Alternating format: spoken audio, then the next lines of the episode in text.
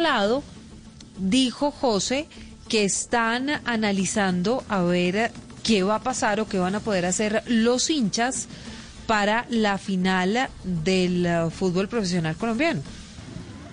Hola Silvia, Jorge Alfredo y oyentes, buenas tardes. Dice la alcaldesa Claudia López que durante las últimas semanas ha habido un aumento de los casos positivos de la COVID-19, especialmente en localidades de Tunjuelito, Saquén, Suba y Chapinero. Se ha registrado un ligero incremento en la tendencia de hospitalización diaria y ocupación de unidades de cuidado intensivo en los primeros días de diciembre. Por eso estas son las medidas, dice la alcaldesa. Escuchemos.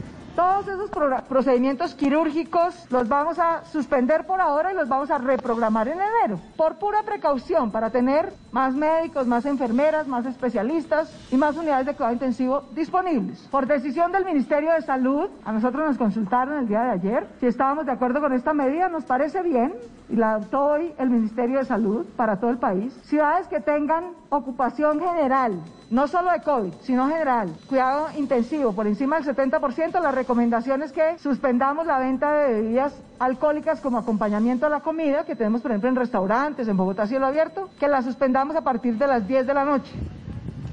Es muy importante, Silvia, esa última medida porque entonces reiteramos a partir de las 10 de la noche ni en bares, ni en gastrobares, ni en ningún sitio de Bogotá se va a poder vender licor. Sobre el tema de Santa Fe, que sé que tanto le interesa a Jorge Alfredo, dos noticias de último momento. Dice la alcaldesa que definitivamente no se va a prestar el estadio Nemesio Camacho el cambio para el ingreso de hinchas, pero va a haber un dispositivo especial en los alrededores del estadio con fuerza disponible y escuadrón móvil antidisturbios. En estos momentos se hace una reunión con las barras de Santa Fe para determinar si hay una posibilidad de que ellos se puedan reunir en los barrios, pero eso se está analizando. Y también la alcaldesa Claudia López a esta hora condecora a las jugadoras de Santa Fe que quedaron campeonas de la Liga Femenina.